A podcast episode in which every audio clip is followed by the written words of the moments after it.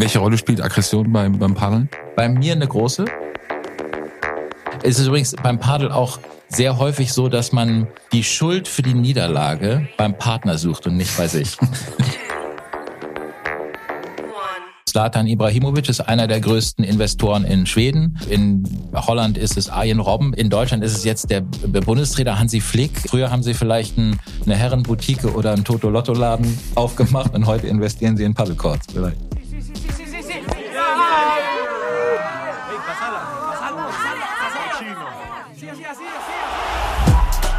Paddle Time, der Paddle-Podcast mit Jasper Ahrens und Peter Rosberg dem Weg zum weltweiten Boom oder übertriebener Hype. Alles über die größte Boomsportart im Paddel-Podcast. Ich räusper mich noch einmal. Ich Nochmal? so. Reden wir über Paddeln? Ja. Paddeln? Paddeln. Ja, Paddeln, Padel, Paddeltennis. Ich wollte eigentlich so einen Witz machen zum Anfang. Ich dachte eigentlich, dass du mich jetzt verbesserst und sagst, was paddeln? Wir sind ja nicht auf dem Wasser. Das ist äh, immer noch äh, häufig bei Taxifahrern oder wenn man irgendwie bittet, irgendwo zu einer Paddelanlage zu fahren, dass die Leute sagen, hä, da ist doch kein Wasser. Oder wenn die Vereine einen Bauantrag stellen, um einen Paddelcourt zu bauen, ähm, dann ist, kommt diese Frage auch vom Bauamt, dass die sagen, wir haben hier keine Wasserfläche. Das ist ja irre, dass es das noch gibt. Und auf der anderen Seite wollen wir über die größte Trendsportart der Welt, wie man sich selber so offenbar bezeichnet, in dieser Szene sprechen. Der Padelsport, ist es, kann man das so sagen, der Padelsport? Ja, kann man. Witzigerweise spricht man hier von einem Trendsport und von einem neuen Trendsport oder von einem Nischensport. Zum Beispiel in Schweden ist es die Sportart Nummer eins. In Spanien ist es nach Fußball die Sportart Nummer zwei. In Spanien spielen über vier oder fünf Millionen Leute Paddel. Das ist kein Trendsport. Das hat lange schon Tennis abgehängt. Hier wird es noch als Trendsport wahrgenommen, weil es natürlich überhaupt gerade erst erscheint auf der, am, am, am Horizont. Und die Hoffnung ist natürlich, dass man in zwei Jahren nicht mehr von einem Trendsport, sondern einfach von einem Sport spricht. Genau, das wird unser Weg sein. Kurz, warum wir das Ganze hier machen.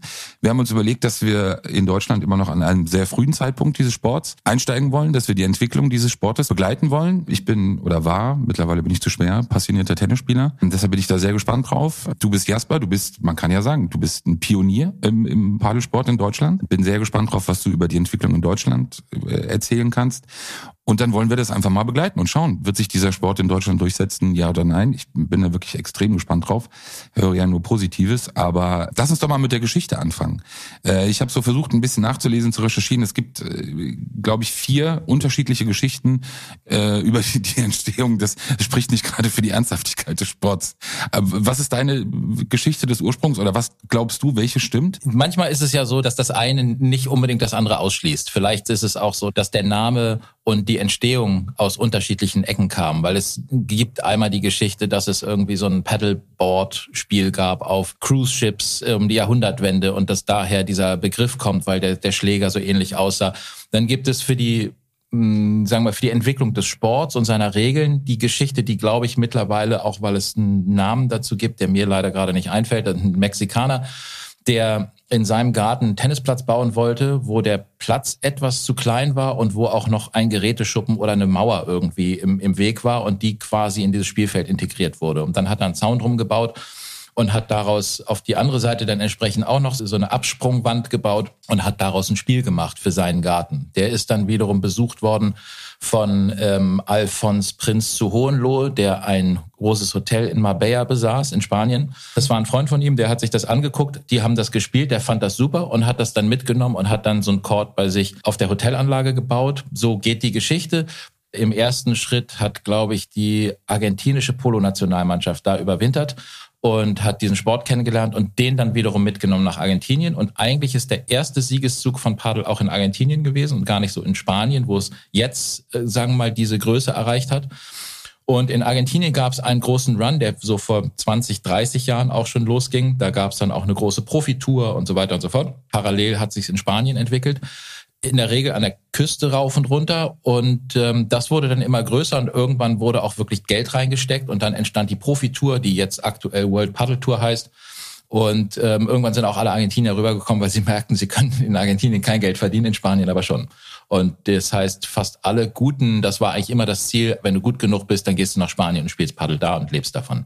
Eine andere Geschichte, die ich auch eigentlich fast noch charmanter fand, war die in Manhattan, Lower Manhattan, dass irgendein Priester für sozial benachteiligte Kinder und Jugendliche offenbar Paddelplätze bauen ließ oder sozusagen errichten ließ, äh, damit sie auch irgendeine Art von Sport machen können. Aber die Geschichte ist dann offenbar finde ich, klingt sehr charmant. Oder? Und, und also. warum nicht? Warum soll man die nicht auch glauben? Am Ende ist es ja auch eigentlich ein bisschen egal, weil wenn der Sport Spaß macht und das, was der, glaube ich, kann und wieso er auch, da gehen wir bestimmt auch noch näher drauf ein, warum der auch so erfolgreich ist. Ne? Das ist ja nicht nur ein reines Marketing-Tool von irgendwelchen Firmen, sondern dieser Sport entwickelt sich, weil er zum Beispiel im Unterschied zum Tennis, und ich komme auch vom Tennis und wundere mich manchmal, dass heute noch Leute Tennis lernen, auch Kinder heute Tennis lernen, wo die sowieso so Schwierigkeiten haben, sich auf Dinge zu konzentrieren, auch längerfristig zu konzentrieren. Und Tennis braucht so viel Aufmerksamkeit und so viel Übung, dass ich mich frage, wie konnte dieser Sport so erfolgreich werden? Weil es ist so ein bisschen so, als sei die Geige Volksinstrument. Und Paddel spielst du zwei gegen zwei. Nach 20 Minuten können die Leute so spielen, dass es Spaß macht, was im Tennis undenkbar ist. Ja gut, das finde ich jetzt traurig. Du kannst ja deinen Paddelsport feiern, wie du willst, aber Tennis so runterzuziehen, also das geht ja auf gar keinen Fall. Das werden wir aber gleich noch machen. Kommen wir zu dir. Du bist Jasper. Sag mal, wie bist du zum Paddeln gekommen und äh, welche Rolle oder warum bist du in diesem Sport momentan in Deutschland? Muss man ja wirklich sagen, ein absoluter Pionier. Vor mir gab es sicher natürlich auch schon Leute, die es gespielt haben, auch schon Anlagen betrieben haben. Ich glaube, so die ersten Chords sind 2010 ungefähr in, in Deutschland entstanden. Ich bin 2014 dazu gekommen, zufällig, weil ein Tennispartner von mir das irgendwie durch Zufall angefangen hat und gesagt, das musst du mal probieren, das, das macht Spaß. Angefangen, probiert und nie wieder aufgehört dass daraus jetzt eigentlich mehr geworden ist als ein Freizeitsport für mich, der ich das jetzt beruflich mache. Ich habe mittlerweile drei Firmen, die sich damit beschäftigen und äh, spiele in der Seniorennationalmannschaft. Das konnte ich da natürlich nicht ahnen. Ich glaube, das lag auch daran, dass ich im Tennis ähm, mangels Talent nie so gut wurde, wie ich gerne hätte werden wollen. Und im Paddel konnte ich plötzlich mit Leuten mithalten, mit denen ich im Tennis nicht mithalten konnte. Also für mich hat sich das dann aber auch Schritt für Schritt entwickelt. Ich habe dann mit Leuten gespielt, immer mehr gespielt, bin fast süchtig geworden nach dem Sport, habe das dann zweimal die Woche, dann dreimal, dann viermal die Woche gespielt. Und daraus ist dann eine Freundschaft entstanden mit einem, meinem jetzigen Geschäftspartner. Wir haben wöchentlich mehrfach gespielt und irgendwann uns wahnsinnig darüber geärgert, weil wir auch so viel gespielt haben, dass wir einen hohen Schlägerverschleiß hatten. Weil ihr euch so geärgert habt, so wie ich früher und die Schläger zerstört habt? Oder? Sowohl als auch. Naja, und dann mussten wir immer Schläger bestellen und waren immer angewiesen, weil hier gab es keine Angebote und wir haben dann in Spanien bei irgendwelchen Online-Shops bestellt und äh, die Lieferung war unzuverlässig oder wir kriegten das falsch oder es dauerte ewig und irgendwie war es ein unbefriedigendes Gefühl und dann kamen wir irgendwann auf die Idee zu sagen, warum machen wir das nicht einfach selber? Der Sport entsteht hier, das wird hier vielleicht wachsen. Lass uns das doch so nebenbei machen. Und wenn wir nur unsere Schläger dadurch günstiger einkaufen können, dann machen wir das. Und so haben wir eine Firma gegründet. Aus dem Gedanken kamen dann eigentlich immer mehr Gedanken. Dann haben, sind wir auf die Idee gekommen zu sagen, lass uns doch versuchen, irgendwie die World Paddle Tour nach Deutschland zu holen. Dann haben wir einfach mal angerufen in Madrid bei der Setpoint Events, die das organisierten, gefragt, wir würden das gerne machen. Und zwei Wochen später saßen wir in Madrid bei denen im Büro und haben darüber verhandelt, wie wir das machen können. Aber wie ernsthaft kann ich mir das vorstellen zu dem Zeitpunkt noch? War das, waren das so All-In-Entscheidungen von euch, dass ihr gesagt habt, okay, wir setzen voll auf diese Karte? Auch, auch auf äh, gar keinen Fall. Okay. Es war ein totaler Spaß nebenbei. Auch, dass wir nach Madrid gefahren sind. Wir sind nach Madrid gefahren, weil wir gesagt haben, du, wenn wir schon mal da sind, dann buchen wir uns irgendwo einen Trainer, spielen ein bisschen Paddel und quatschen mit denen, mal gucken, was passiert. Ehrlicherweise quatschen wir immer noch mit denen und wir haben immer noch kein Event hier in Deutschland auf die Beine gestellt, drei Jahre später. Aber es geht immer Schritt für Schritt voran und die Firma dazu, die wir haben, die da sich damit beschäftigt, die gibt's auch und wir, es sind zähe Verhandlungen, aber wir kommen immer einen Schritt weiter und glauben auch immer noch dran, dass wir das hinkriegen werden. Und parallel ist diese kleine Online-Bude, die wir aufgemacht haben, dann sind wir angesprochen worden irgendwann von Decathlon, ob wir nicht Handelspartner von denen werden wollen. Und dann haben wir angefangen, für Decathlon zu verkaufen. Erst in Deutschland, dann in Frankreich, dann in allen anderen Ländern in Europa. Und das ist jetzt nicht unser größter Umsatz, aber das ist ein Teil unseres Geschäfts. Und äh, das ist immer weiter gewachsen, so dass daraus eine richtige Firma wurde mit Investoren und Gesellschaftern. Da kam noch eine Platzbaufirma dazu und eine Beratungsfirma und ähm, jetzt machen wir ein Paddelmagazin auf, äh, so dass irgendwann die Entscheidung da war. Das weiß ich noch, weil das ähm, Weihnachten war, als ich mit meiner Frau zusammensaß und die irgendwann sagte: Ich glaube, du wirst im nächsten Jahr irgendwann eine Entscheidung treffen müssen. Und dann konnte ich nur darauf antworten, die habe ich schon getroffen. Wie fand sie die Entscheidung? Gut. Ja? Ja. weil sie selber spielt oder weil sie einfach gesehen hat, dass du deine Passion gefunden hast? Das ist eigentlich witzig. Die hat sechs Jahre lang mich nie auf dem Paddelplatz gesehen. Ich war zwischendurch bei der WM in Spanien, bei der WM in Las Vegas und sonst was. Die hat mich nicht einmal Paddel spielen sehen ähm, hat jetzt aber vor, ich weiß nicht, vor zwei Monaten das erste Mal auf dem Platz gestanden. Und das muss man auch sagen, sie ist überhaupt kein sportaffiner Typ, außer vielleicht Yoga oder so, aber kein Schlägersporttyp.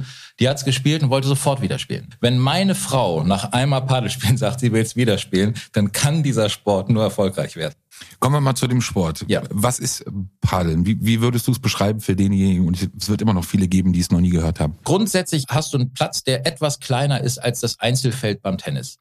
Und darum ist eine Wand aus Glas- und Zaunelementen. Und diese Elemente können mit ins Spiel einbezogen werden. Also du spielst in das Feld rein und nachdem er einmal im Feld aufgekommen ist, wenn er danach gegen das Glas oder gegen den Zaun geht, kann er weitergespielt werden. Das ist ein bisschen, viele sagen immer wie eine Mischung aus Tennis und Squash, weil auch da manchmal die Rückwand mit eingebunden wird. Aber eben beim Squash spielst du ja gemeinsam gegen eine Wand und hier spielst du wie beim Tennis über ein Netz. Das Ach so, Netz gibt's trotzdem. Netz gibt's in der Mitte und der Platz ist 10 mal 20 Meter groß und du spielst in der Regel auf diesem 10 mal 20 Meter Platz spielst du immer zwei gegen zwei.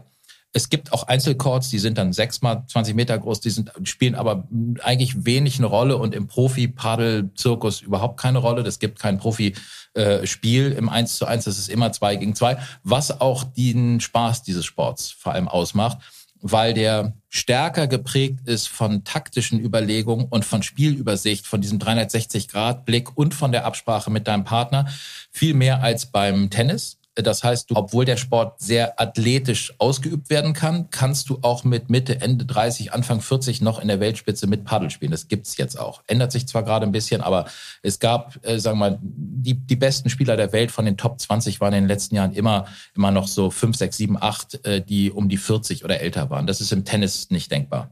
Außer man heißt Roger Federer oder so. Aber genau, dadurch äh, ist dieser Sport so ähm, gesellig, weil du immer, du hast, musst immer kommunizieren mit deinem Partner die ganze Zeit. Du redest unentwegt auf dem Platz und sprichst dich ab und sagst, das passiert und so weiter. Das heißt, du spielst zwei gegen zwei und du spielst im Grunde genommen im Ball, der so ist wie ein Tennisball oder fast identisch ist mit einem geringfügig geringeren Innendruck und mit Schlägern, die deutlich kürzer sind als ein Tennisschläger, die aus so einer Art Carbon-Gemisch äh, hergestellt werden. Also kürzer, weil der Griff kürzer ist. Weil der Schläger insgesamt ist circa 40 Zentimeter lang und nicht wie beim Tennis 60 oder 55 oder sowas und hat auch keinen Kopf, der bespannt ist, sondern das ist etwas dickerer Schläger, der hat 38 Millimeter in der Regel und da ist ein Schaum in der Mitte und wird gehalten durch, äh, durch Carbonschichten und der ist durchlocht und damit spielt man. Dadurch sieht's ein bisschen ähnlich wie äh, so die Schläger, die man früher am Strand hatte, so für Beachtennis. Beachtennisschläger mit Löchern. So sahen die übrigens früher auch aus. Ich habe, wenn du das so beschreibst und du von deiner Frau erzählst und du aus deiner eigenen Geschichte gemeinsame Bekannte, die das so beschreiben, ich habe jetzt nicht das Gefühl, dass ich einmal auf den Platz gehe und das wie eine Sucht ist. Versuch mal jetzt so auch aus deiner Sicht nochmal, und man sich das jetzt vielleicht auch vorstellen kann, wie so ein Chord aussieht und rudimentär, wie die Regeln sind. Aber was ist dann wirklich, auch gerade bei dir, was diesen Suchtfaktor ausgemacht hat? Ja, das ist eine gute Frage. Das, das stellen wir uns nämlich auch oft, warum das so ist. Wir sehen das ja auch immer, dass das bei Leuten so ist. Ich glaube, ein paar Sachen spielen eine Rolle. Das Wesentliche für mich ist, dass man sehr schnell an die eigene Vorstellung der Spielmöglichkeit näher rankommt als beim Tennis.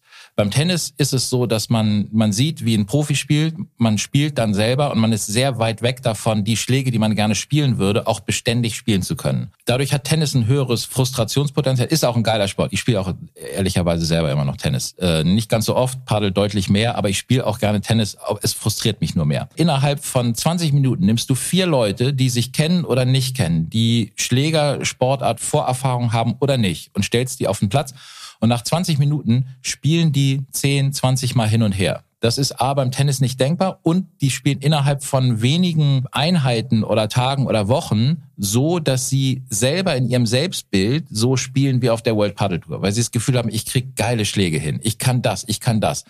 Auch nicht immer natürlich, natürlich ist auch da ein Fruster, aber du kommst schneller an diesen Punkt dran, dass du das, was du dir vorstellst, auch umsetzen kannst. Und das ist total befriedigend. Gibt es irgendwas trotzdem, wo du sagen würdest, das wäre gut, wenn man es können würde im Vorfeld? Äh, weil du gerade eben hast du gesagt, eigentlich egal, ob Schläger, Sporterfahrung, ja oder nein. Aber gibt es irgendeine Voraussetzung, die man mitbringen sollte? Kaum eine, ehrlich gesagt. Natürlich hilft es für den Anfang, wenn man eine Schlägersportart beherrscht. Und das ist eigentlich egal. Tennis ist bei den meisten ist das häufigste, ähm, aber auch Tischtennis, Badminton, Squash oder sowas hilft schon auch, muss man auch sagen. Also die besten deutschen Padelspieler kommen alle aus dem Profi- oder Semi-Profi-Tennisbereich. Also die, die jetzt bei den Aktiven, ich bin ja bei den Senioren aktiv, also bei den Ü35, Ü40 bis Ü55. Aber bei den Aktiven, das sind alles Ex-Tennisspieler in der Regel. Es gibt in Deutschland bisher keinen, der in der obersten Spitze spielt, der nicht aus dem Tennis kommt, oder? Oder fällt mir jemand ein? Na, vielleicht einer. Tennisspieler kommen mit einem Startvorteil, die können Volleys spielen, die können smashen, die haben ein Ballgefühl, weil sie den Ball auch kennen natürlich und so weiter. Die sind so drauf geeicht, ohne eine Wand zu spielen, dass es denen irgendwann schwerer fällt, als denen, die nicht aus dem Tennis hm. kommen, um zu denken, was die Wand angeht. Also da sind die manchmal, wenn die so 20, wenn die 20 Jahre Tennis gespielt haben oder 15 Jahre Tennis gespielt haben, ist das Umdenken äh, plötzlich etwas schwerer. Äh, ja, wenn man irgendwie ein ungenießbarer Typ ist, der nicht gerne mit anderen, also der weiß ich nicht, sonst nur einen Einzelsport spielt, weil man das überhaupt nicht mag, mit jemand anderem zu kommunizieren und mit dem zusammenzuspielen, ah, das ist vielleicht nicht so gut. Für mich ganz wichtig, wie fit muss man sein? Überhaupt nicht fit. Das ist das Geil, das ist das Geilste. Nee, du kannst alle, du kannst so ungefähr alle Stufen spielen. Natürlich, du kannst Stehpaddel spielen, so wie Franz Beckenbauer früher mal Fußball gespielt hat oder wie man es ihm nachgesagt hat. Das kann man machen, man kann sich hinstellen. Das sieht man halt auch manchmal, wenn man in Spanien ist und sieht so 85-Jährige, die miteinander spielen. Die bewegen sich eigentlich kaum noch. Die spielen sich das zu und die haben trotzdem heiden Spaß. Ähm, bis hin zu einem total, ne, also mit rauslaufen aus dem Court, wieder reinrennen, absoluter Profisportniveau, ist alles äh, denkbar. Ich meine, ich merke schon, wir müssen dich sowieso noch äh, demnächst auf den Court kriegen. Ja, ich habe wirklich bisher, also Henning kann das bestimmt, ich habe es äh, zweimal, habe ich hab ich sausen lassen. Aber ich bin wirklich total gespannt drauf. Wobei ich ja, wie gesagt, wenn ich dir so zuhöre, gar nicht, ich weiß gar nicht, hat, hat, hat das irgendwie auch den, die Begrifflichkeit Sport überhaupt verdient? Also man muss nicht fit sein. Ist es egal, wie alt man ist? Ist es egal, welche Vorerfahrung man mit Schlägersport hat? Was ist das denn? Das ist ja dann. Vielleicht ist es das neue Darts. stimmt, stimmt, ist, ist Dart Sport. Stimmt. Aber es ist wirklich, du sagst, egal welche Vorerfahrung du im Sport hast, du kannst ein Ding in die Hand nehmen, auf den Court gehen und du kannst schnell Spaß haben. Ja. Das ist ja das, was genau. viele Leute von manchen Sportarten ja einfach abhält, weil sie wissen, genau. sie brauchen ein halbes Jahr oder ein Jahr, um überhaupt ein Mindestlevel zu erreichen. Genau, und ich glaube, das ist im Wesentlichen die Erfolgsformel von Padel, ähm, die schnelle Erlernbarkeit. Thema Regelkunde nochmal, ist es dann wie im Tischtennis, dass ich abwechselnd äh, sozusagen als Doppelpartner spielen muss oder ist es wie im Tennis, dass ich auch zehnmal denselben Spieler anspielen kann auf der anderen Seite? Nee, nee also im, beim Aufschlag spielst du, ist es genau wie beim Tennis, es gibt auch die gleiche Zählweise, also du fängst rechts an, dann ist immer rechts, links, rechts, links, auch die gleiche Zählweise, 15-0, 15 beide, 30 und so weiter. Ähm, bis hin zum Einstand. Im Tennis gibt's das ja auch häufiger jetzt, dass du über diese äh, Golden Point Regel, also ne, die, dass die, die No-Ad-Regel heißt es, glaube ich, im Tennis, dass du dich entscheidest. Bei Einstand entscheidet dein Gegner, wohin du aufschlägst. Auf, auf zur Vorhandseite oder zur Rückhandseite. Beim Fadel sagt man links und rechts. Die linke Seite ist die Rückhandseite, die rechte Seite ist die Vorhandseite. Und auch unterschiedliche Spielertypen spielen auf den Seiten. Und da spielst du dann eben jeweils hin. Aber das ist die, die Zählweise ist genau die gleiche und entsprechend musst du immer einmal links, einmal rechts, einmal links, einmal rechts. Aber ich kann anspielen, wen ich will, weil wie gesagt, im Tischtennis ist es doch, glaube ich, so, dass du dich abwechseln musst auf der jeweiligen Seite als Partner. Da hast du recht. Ja, ja, das, das stimmt, glaube ich. Nee, das ist nicht so. Das machst du nicht und das machst du auch bewusst nicht. Und dafür gibt es sogar auch einen lustigen Begriff im ich weiß nicht, wie er im Spanischen heißt, aber übersetzt heißt es in den Kühlschrank stellen. Das heißt, es gibt es, wenn du merkst, dass jemand gerade stark spielt, dann kannst du davon ausgehen, dass er alsbald nicht mehr angespielt wird, sondern sein okay. Gegner. Und wenn, oder umgekehrt, wenn einer gerade schwächelt, dann wird nur noch der angespielt und der andere wird quasi in den Kühlschrank gestellt. Das heißt, er kühlt ab, er steht da und dann kommt eine riesige Frustration auf, weil der wird, der spielt nicht mehr, kommt nur noch an jeden zehnten Ball und wenn er dann dran kommt, versucht er den Punkt zu machen, weil er Schiss hat, dass sein Partner den Punkt macht und dann verhaut er den. Dann wird er umso wütender und so. Also es ist übrigens beim Padel auch sehr häufig so, dass man die Schuld für die Niederlage beim Partner sucht und nicht bei sich. da sind wir beim guten Stichpunkt. Thema Aggression. Wie, welche Rolle spielt Aggression beim, beim Paddeln? Bei mir eine große. Sehr gut, finde ich, ich sehr sympathisch. Ich, ich, ich habe hab großes Aggressionspotenzial. Ist wie auch so ein bisschen eine Schulung für mich, das in den Griff zu kriegen. Weil das gefordert ist in dem Sport oder deine Mitspieler sich wundern über dich? Nee, weil ich nicht, weil es zu eng ist, meist zu nah dran, dass man sich so wie so ein Berserker gehen lassen kann die ganze Zeit. Also ab und zu lasse ich schon mal einen Schrei raus und werde auch wütend. Bin auch leider unangenehm ehrgeizig. Ich habe auch meine Kinder früher nicht beim Monopoly-Spielen gewinnen lassen Kenn können oder sowas. Das geht nicht. Ist auch keine gute Schulung fürs Leben, glaube ich. Aber egal. Äh, nee, ich bin unangenehm ehrgeizig und ärgere mich wirklich sehr über mich, wenn ich nicht richtig gut spiele. Wird das akzeptiert im Paddeln oder ist, ist Paddeln dann doch auch so ein Etikettensport, wo man eigentlich darauf achtet und das vielleicht auch ein bisschen verpönt ist? So aus sich rauszugehen. Nee, also ein Etikettensport würde ich, glaube ich, nicht unbedingt sagen. Also wenn ich mich ärgere, ne, ich ärgere mich über mich und ich schimpf mich an. Ich fange jetzt nicht an, meinen Gegner oder meinen Partner zu beschimpfen. Das macht man höchstens, man verdreht mal die Augen, weil man merkt, er hat das dritte Mal den Ball verschossen. Das ist das Wichtigste beim Padel oder eine der wichtigsten Punkte. Einen guten Padelspieler macht aus, wenn er seinen Partner stark macht sowohl in der Anfeuerung als auch in der Art, wie er spielt, dass er den Spielaufbau so macht, dass der Partner integriert wird und dass er gute Möglichkeiten bekommt und dass wenn er Fehler macht, dass man ihm das nicht vorhält. Das ist das eines der schwierigsten Punkte beim Padel, weil manchmal hat eben der Partner keine gute Phase und wenn er das vierte Mal verhaut und du merkst, du bist eigentlich gerade gut drauf, also das, was ich gerade sagte, das kann einen tierisch ärgern und dann muss man aufpassen, dass man eben nicht sich das zu sehr anmerken lässt. Und man muss trotzdem sagen, nee, gut gemacht, macht nichts, wird schon und so weiter. Obwohl man eigentlich geneigt ist, die Profis machen übrigens auch, sieht man manchmal, wenn du die Profitour guckst, wie äh, manche von den Top-Profis dann wirklich die Augen verdrehen, wenn der Partner wieder verhauen hat. Das muss man in den Griff kriegen. Das ist total schwer. Aber das ist auch spannend, das so hinzukriegen, weil das ist so, man wird plötzlich wie so zum großen Kind auf dem Platz und verhält sich ehrlich gesagt auch so die ganze Zeit. Ja, eine der großen Faszinatoren für mich, ich habe wie gesagt in der Jugend sehr viel Tennis gespielt, das war dieses Gefühl wirklich, auch wenn die Zuschauer oder mein Trainer es nicht gut fanden, einfach diese Möglichkeit, diese Aggression rauszulassen.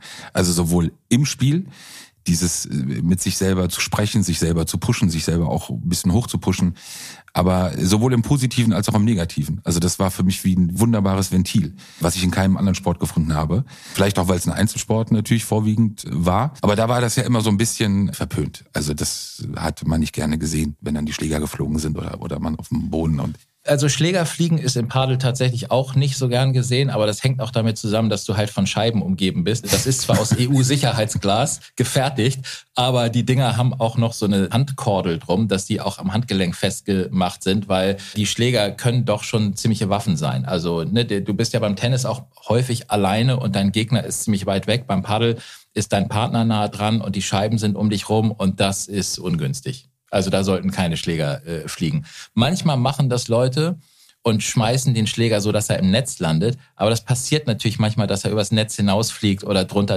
äh, zitscht. So. Ich wollte gerade sagen, unten drunter durch, das kenne ich von früher. Genau. Und dann merkst du auch so, wie so eine Stille entsteht, weil dann gerade wenn du so mit lauter, ich weiß nicht, Leuten, die wirklich erwachsen sind, da stehst und dann entsteht so ein stilles Schweigen, weil man merkt, ah, das war nicht geil. Man selber merkt es oder derjenige merkt es und die anderen könnten jetzt was sagen, machen es aber nicht, dann gibt es ein kurzes Schweigen, jemand hebt den Schläger auf und gibt den Schweigen zurück und dann wissen alle, okay, das machen wir jetzt nicht nochmal. Ist es ein lauter oder leiser Sport? Kommt drauf an. Wenn man die Spanier spielen hört und die, und die Argentinier, dann ist es ein sehr, sehr lauter Sport, weil die die ganze Zeit reden und auch laut miteinander reden und Anweisungen geben. Wir stellen immer fest, die Deutschen reden weniger miteinander auf dem Court als die Spanier und müssen das eigentlich lernen. Gerade die deutschen Männer müssen lernen, miteinander zu sprechen auf dem Court und die ganze Zeit sich abzusprechen, was gerade passiert. Und dann wird es aber irgendwie ein lauter Sport. Durch die Scheiben und durch den Aufprall des Balls hat das Spiel an sich schon eine gewisse Lautstärke. Und äh, durch das Rufen und Reinrufen dann schon auch. Okay. Du hast ja gerade das auch beschrieben, wie wertvoll dieser Sport auch im Umgang eben der, der Spieler miteinander ist und wie, wie sinnvoll es eben sein kann oder was man eben auch lernen kann äh, durch diesen Sport. Was ich mich da frage, ab welchem Alter ist das äh, eigentlich geeignet? Weil im Endeffekt ist es ja auch für Kinder äh, von, von den Lernfaktoren, wie du sie gerade beschrieben hast, wäre das ja extrem wertvoll. Oder glaubst du, dass der Sport dann doch Kinder überfordert, gerade bei dieser 360 Grad Wahrnehmung beziehungsweise im Auge behalten? Oder ab wie vielen Jahren spielen Kinder?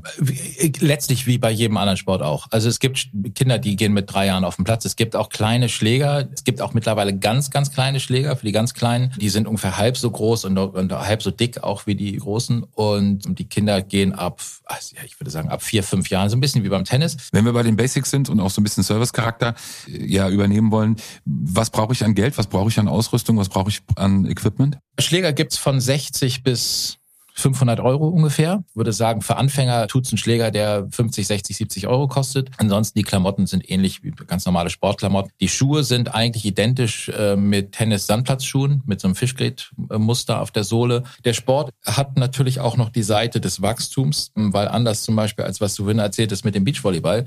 Beachvolleyball hat eine Entwicklung genommen, ist aber immer uninteressant gewesen für die Retail-Industrie, weil die Leute halt nur eine Badehose anziehen und einen hm. Ball haben. Und da gibt's nichts zu verkaufen. Keine Schuhe, keine Shirts, kein gar nichts. Die haben nichts an und haben einen Ball. Und der Ball, den können alle haben und der hält ewig.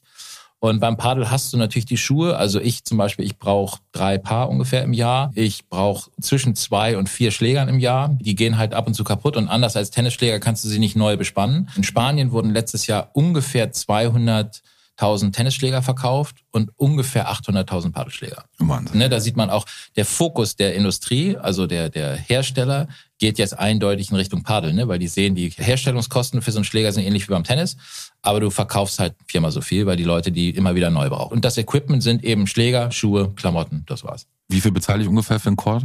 Da gibt's ja zwei unterschiedliche Modelle. Wenn du Mitglied in einem Verein bist, das gibt's auch. Also jetzt im Fall von Berlin gibt's die Füchse, die haben einen Court, da kann man Mitglied werden. Das kostet dann, ich weiß gar nicht, was aktuell ist, ich glaube im ersten Jahr 100 Euro. Aber da gibt's so, ne, das so, wie es im Tennisverein üblich ist, zwischen 100 und 300 oder 400 Euro zahlst du deine Mitgliedschaft und kannst dann umsonst spielen. Dann gibt es sehr viele sogenannte Pay-for-Play-Anlagen, wo du nicht Mitglied werden kannst. Ähm, in Berlin gibt es drei oder vier solche Anlagen, größere Hallen oder auch in Beach Mitte, wo es so Courts gibt. Die gibt es in ganz Deutschland verteilt. Und die sind auch die Norm im Moment noch. Die Tennisvereine fangen ja jetzt erst an zu bauen. In diesen kommerziellen Anlagen zahlst du regional unterschiedlich, würde ich sagen, so und auch zeitlich unterschiedlich, so zwischen 24 und 40, 45 Euro die Stunde. Für den Chord. Für also den und dann Chord. durch vier. Und, und dann, und dann durch vier. Man spielt immer 90 oder 120 Minuten. Und in Vereinen entsprechend Mitgliedsbeitrag und dann umsonst. Tennis hat ja immer so ein bisschen das Label bis heute, dass es ein ja, teilweise elitärer Sport sei, beziehungsweise die Klientel oder die, also viele Personen, die, die ihn betreiben würden. Gibt es so ein Label für den Padelsport? Ist es äh, ähnlich oder würdest du sagen, nee, ist komplett durchgemischt? Das ist eine gute Frage. Ich glaube, das hat sich noch nicht entschieden.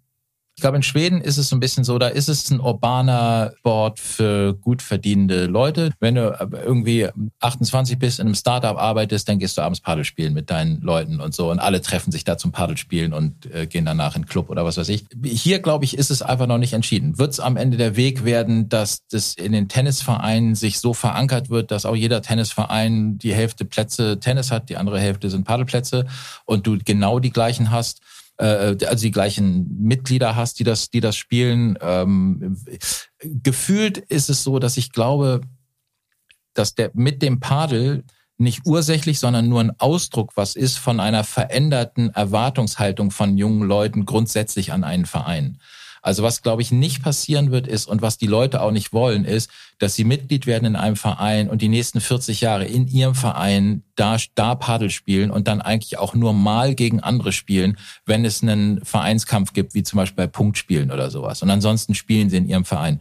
Das wollen Leute nicht. Ich übrigens auch nicht. Ich spiele super gerne an verschiedenen Stellen. Ich fahre auch äh, an andere Orte und spiele da gerne, ähm, weil ich auch diese Vereinsmeierei selber nicht mag. Und ich glaube, dass das auch mit den Möglichkeiten, die man heute hat, über Apps sich reinzubuchen in offene Spiele. Ich kann zum Beispiel über eine App nach München fahren und sehen, aha, da ist das und das Spiel, das ist offen, die haben die und die Spielstärke, da kann ich mich einklinken. Das ist im Tennis bisher noch nicht denkbar. Und das ist ein Paddel so üblich, dass es auch nicht komisch kommt. Wenn du beim Tennis sagst, da kommt jemand, wir drei kennen uns, dann kommt einer dazu und spielt mit uns ein Doppel, ist es für alle irgendwie unbehaglich. Ich kenne es nur aus den Hotelanlagen, wenn man sich dann eintragen äh, ja. konnte oder eintragen, eintragen kann. genau. Ja, 15 bis 16 Uhr, der Harald hat, äh, hat eine genau. Stunde Zeit. Genau. genau. Das habe ich auch manchmal in Österreich gemacht im, im Urlaub. Da hieß es dann beim örtlichen Tennisverein, wir haben, wir haben heuer den Gästebewerb.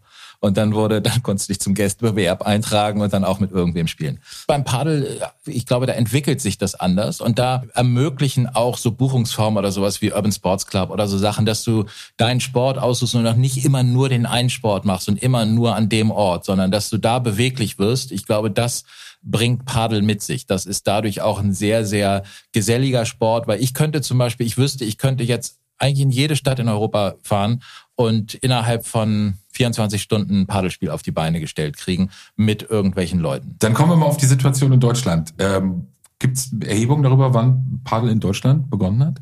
Ja, ich glaube, witzigerweise, mein, mein Geschäfts- und Partner und Freund, es gab mal irgendwann an einem bayerischen See, ja, es könnte am Starnberger See sein. Jedenfalls gab es eine Anlage, die hatten einen Chord. Die waren Pioniere. Ich glaube, die haben 2008 oder 2009 diesen Chord gebaut. Den gibt's mittlerweile nicht mehr. In Berlin hat das erste Mal jemand einen mobilen Chord aufgebaut in so einer alten Lagerhalle so 2009, 2010. Und dann hat die erste, also die erste Berliner Halle war auch gleichzeitig eine der ersten Orte in Deutschland, 2011, glaube ich, aufgemacht. So jung ist das Ganze wirklich in Deutschland? Ja, ja, ja, zehn, zehn, zwölf Jahre. Und dann gab es aber ewig gar nichts. Ne? Also als wir anfingen vor acht Jahren, also 2014, gab es, glaube ich, in Deutschland sowas wie 18 Plätze. 18 oder insgesamt. 18 Plätze oder 20 Plätze. Dann kamen mal zwei dazu oder drei dazu und einer hat wieder zugemacht und so. Und dann dümpelte das so ein bisschen vor sich hin.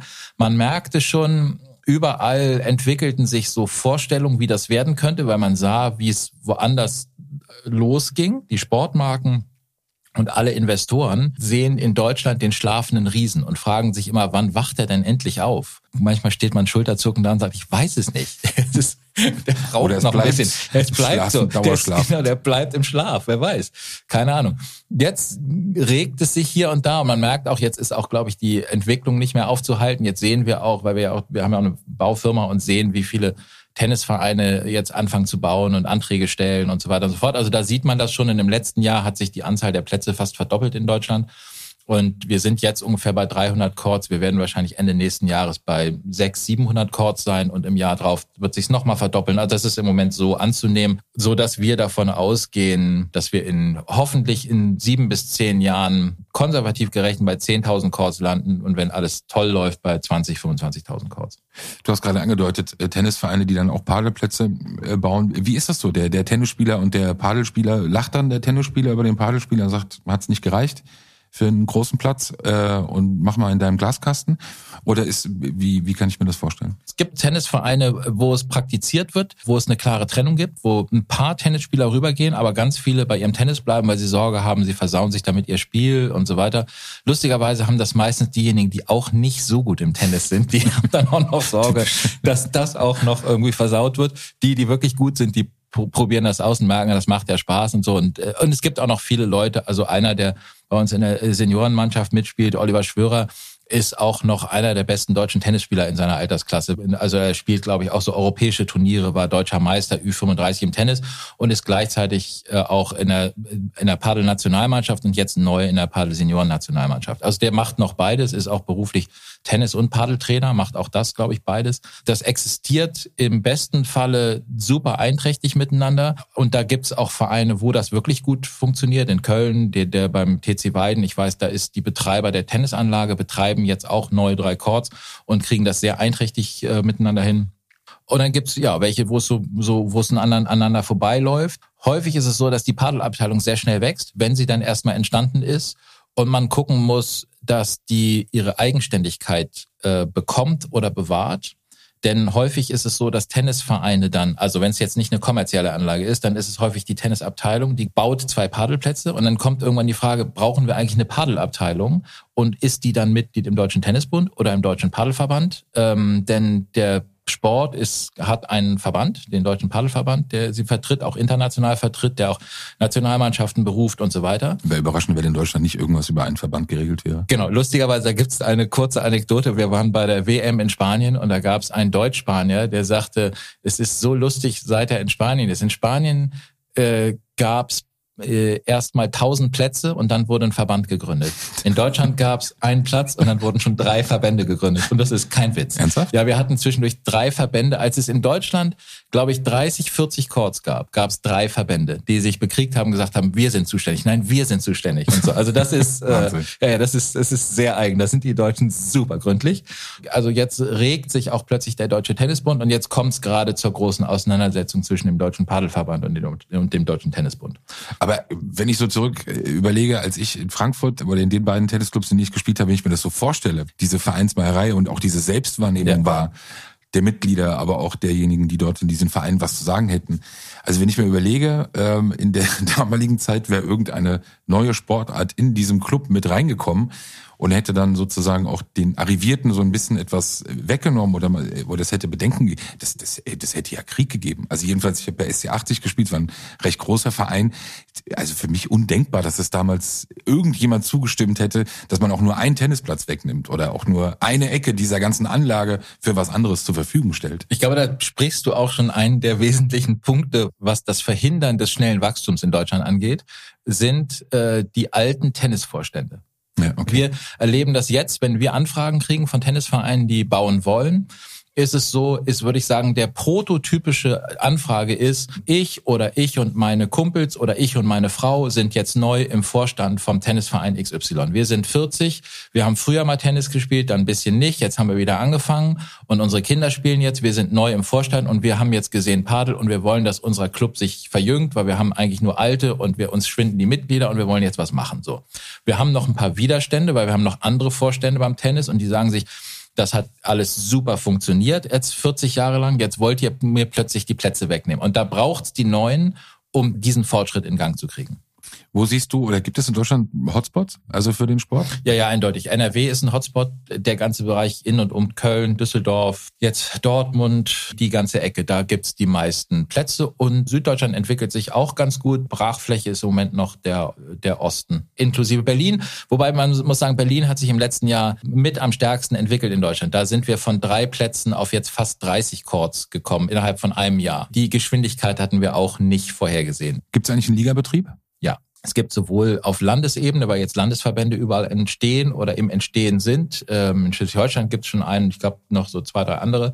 Ähm, dann gibt es so äh, Landesmeisterschaften, dann gibt es Regionalmeisterschaften, äh, bei denen man sich qualifizieren kann, dann wiederum für die deutsche Meisterschaft. Und es gibt die sogenannte German Paddle Series. Das sind äh, Turniere, die vom Deutschen Paddelverband sanktioniert sind, wo du Punkte kriegst, je nachdem, wie groß das Turnier ist. Da gibt's 100er, 200er, 500er, 1000er Turniere.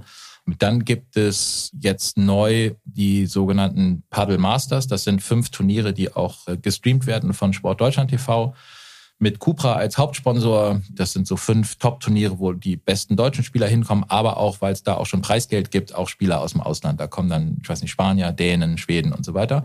Das fängt jetzt im Mai an. Und dann gibt es ein, auch noch einen Bundesliga- und Amateurliga-Betrieb. Also es gibt die Bundesliga und die zweite Bundesliga, die aktuell noch Amateurliga heißt. Da spielen, glaube ich, 16 Mannschaften in der Bundesliga und deutlich mehr noch in der Amateurliga. Und da gibt's auch richtig so Auf- und Abstieg und das gibt's auch in allen Altersklassen. Wer ist aktuell Meister? Aktuell Meister ist Geretsried aus Bayern. Geretsried aus Gerets, Bayern. Geretsried aus Bayern. Du hast eben angedeutet oder vorhin mal erzählt, äh, Fußballvereine, die den Padelsport eben auch als Trainingsmöglichkeit nutzen. Was sind so weltweit gesehen außerhalb des Padelsports die bekanntesten Gesichter oder, oder vielleicht Personen, die man aus anderen Sportarten kennt, die vielleicht äh, mittlerweile eben auch für den äh, Padelsport sich faszinieren? Lustigerweise alles Fußballer. Das ist wirklich, ja? ja, ja, wir haben das mal, also angefangen hatte, also wir haben mal aus Spaß eine, als wir anfingen, das World Paddle Tour Turnier nach Deutschland zu holen, haben wir überlegt, wollen wir nicht einfach mal Jürgen Klopp anschreiben. Wir wussten, dass der gerne Padel spielt und wir schreiben den einfach mal an und fragen den, ob der uns ein Endorsement-Video macht, um für uns Werbung zu machen und so. Dann kriegten wir einen Anruf von seinem Manager zurück, der gesagt haben, ja, sorry, aber das geht nicht. Wir haben irgendwie 10.000 Anfragen im Monat, das ne, wisst ihr eigentlich und so. Und dann hat er aber eine Woche später nochmal angerufen und gesagt hat, ich habe den das jetzt doch einmal präsentiert und irgendwie scheint er ja irgendwie eine Macke zu haben, was Padel angeht. Was soll er denn sagen? Einen Tag später hatten wir so ein Video von ihm, was wirklich super nett Großartig. war. Hat er irgendwie in der Küche aufgenommen und wir haben ihm gesagt, was er gerne sagen soll und das hat er so gemacht und das ist wirklich super nett und auch cool gemacht. Wir hätten ja auch auf die Idee kommen können, wir schreiben Boris Becker oder wir schreiben Michael Stich oder Nikola Kiefer oder die Tennisspieler, wir hatten.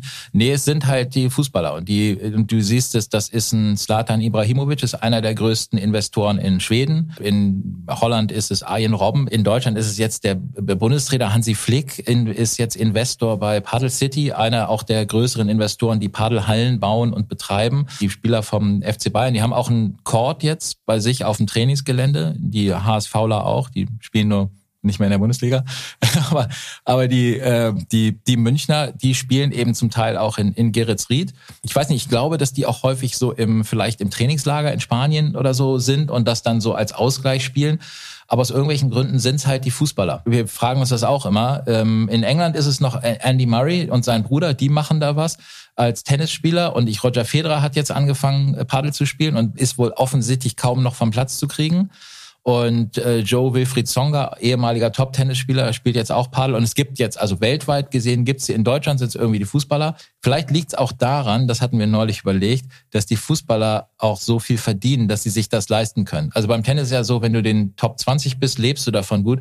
Wenn du die Nummer 100 bist im Tennis, kannst du nicht mehr davon leben, so ungefähr. Und im Fußball, wenn du die, die in den Top 10.000 bist der Welt, bist du verdienst du immer noch mehr als äh, als als die meisten Geschäftsführer von einem mittelständischen Betrieb. Und insofern haben die dann auch hinterher das Geld. Früher haben sie vielleicht ein, eine Herrenboutique oder einen Toto Lotto Laden aufgemacht und heute investieren sie in. Vielleicht. Ich bin wirklich sehr sehr gespannt, wie sich das weiterentwickeln wird. Wenn du jetzt drei Punkte nennen müsstest, die wirklich Voraussetzungen dafür sind, dass dieser Sport sich vor allem in Deutschland durchsetzt, könntest du die drei Punkte benennen? Ja, äh, also ich weiß nicht, ob es drei sind. Ich glaube, der wichtigste Punkt wird sein, dass es eine Erleichterung gibt, was die Bauvorschriften und die Baukosten angeht. Gut, das wird ja nicht eintreten in Deutschland. Also ja. an dem einen, an dem einen arbeiten wir tatsächlich selber mit dran, ähm, weil du du hast das Problem, dass im Moment, wenn du einen Paddelplatz bauen willst, auch ein Fundament bauen musst und das kostet im Moment mehr als der Court. Und da gibt's gerade Lösungen, an denen arbeiten wir auch mit mit den Herstellern, mit denen wir zusammenarbeiten, um einen äh, herzustellen, der das nicht mehr braucht. Also den du einfach zum Beispiel auf den Tennisplatz stellen kannst, der durchlöcherte Stahlplatten hat als Untergrund, wo dann der ähm, Kunstrasen draufkommt, so dass es eine Drainage hat, du aber nicht mehr ein Streifenfundament darunter bauen musst. Das senkt die Kosten und in vielen Fällen erübrigt es dann auch äh, unter Umständen dass ähm, die Notwendigkeit, eine Baugenehmigung zu haben. Das wäre schon ein Game Changer. Also Bauvorschriften wird auf jeden Fall mal eine Sonderfolge. Ja. Okay, Punkt ja. eins dann wäre es hoffentlich eine gesunde Verbandsstruktur. Wenn der Deutsche Tennisbund und der Paddelverband anfangen, sich zu bekriegen und sich gegenseitig klein zu machen, ich glaube, das wird dem Sport schaden. Ich glaube, wichtig ist, dass der Sport einen Vertreter hat, der ihn international vertritt, der auch für einen Spielbetrieb sorgt, wo die Leute das Gefühl haben, da wollen sie auch gerne dabei sein und nicht in so einen ätzenden Verbandshickhack reingeraten und sagen, damit will ich nichts zu tun haben. Das heißt, wir brauchen, weil wir das wiederum brauchen, um Spitzensport zu haben. Das heißt, wir brauchen irgendwann einen Spieler, der eine, eine Galionsfigur ist. Da ist so jemand wie Jürgen Klopp, auch wenn er kein Spitzenspieler ist, ähm, wichtig, sowas zu machen. Und davon könnten wir noch ein paar mehr gebrauchen. Gibt's noch eine? Voraussetzung oder noch ein Punkt, der wichtig wäre? Ich würde es andersrum aufziehen, weil ich glaube, ich müsste was nennen, was nicht eintreten darf, um es zu verhindern, weil ich glaube ehrlich gesagt, dass die Entwicklung jetzt schon so viel Fahrt aufgenommen hat, dass das ganz schwer wird, die aufzuhalten. Ich würde es umkehren und sagen, es dürfte etwas nicht passieren, um die Entwicklung aufzuhalten. Was darf auf keinen Fall passieren? Was ungünstig wäre, wäre jetzt nochmal eine Corona-Zeit. Auf der anderen Seite sage ich das und merke, in Schweden hat es genau dazu geführt, dass der Sport explodiert ist. Insofern, äh, wenn ich ganz ehrlich sein soll, glaube ich, dass, äh, dass das Biest nicht mehr aufzuhalten ist. Oh Gott, das ist schön. Schluss, Schlusssatz gibt's ja gar nicht. Ich bin sehr gespannt drauf. Ähm, wir werden es in den nächsten Monaten begleiten. Hoffentlich sehr gerne, werden uns ja. austauschen, werden ganz viele Themen ansprechen, zu denen wir heute nicht kamen, oder auch vertiefen. Ich freue mich schon auf das Thema Bauvorschriften. Deutscher wird's ja dann nicht. Aber genau, gehen wir dann rein. Der Start einer, einer Trendsportart. Beide wissen nicht, ich als Zuschauer, du als Beteiligter, wie es ausgehen wird. Ich finde es total spannend, das zu begleiten und äh, freue mich auf die nächste Folge. Ich freue mich auch drauf. Danke. Tschüss. Padel Time, der Padel Podcast mit Jasper Ahrens und Peter Rosberg.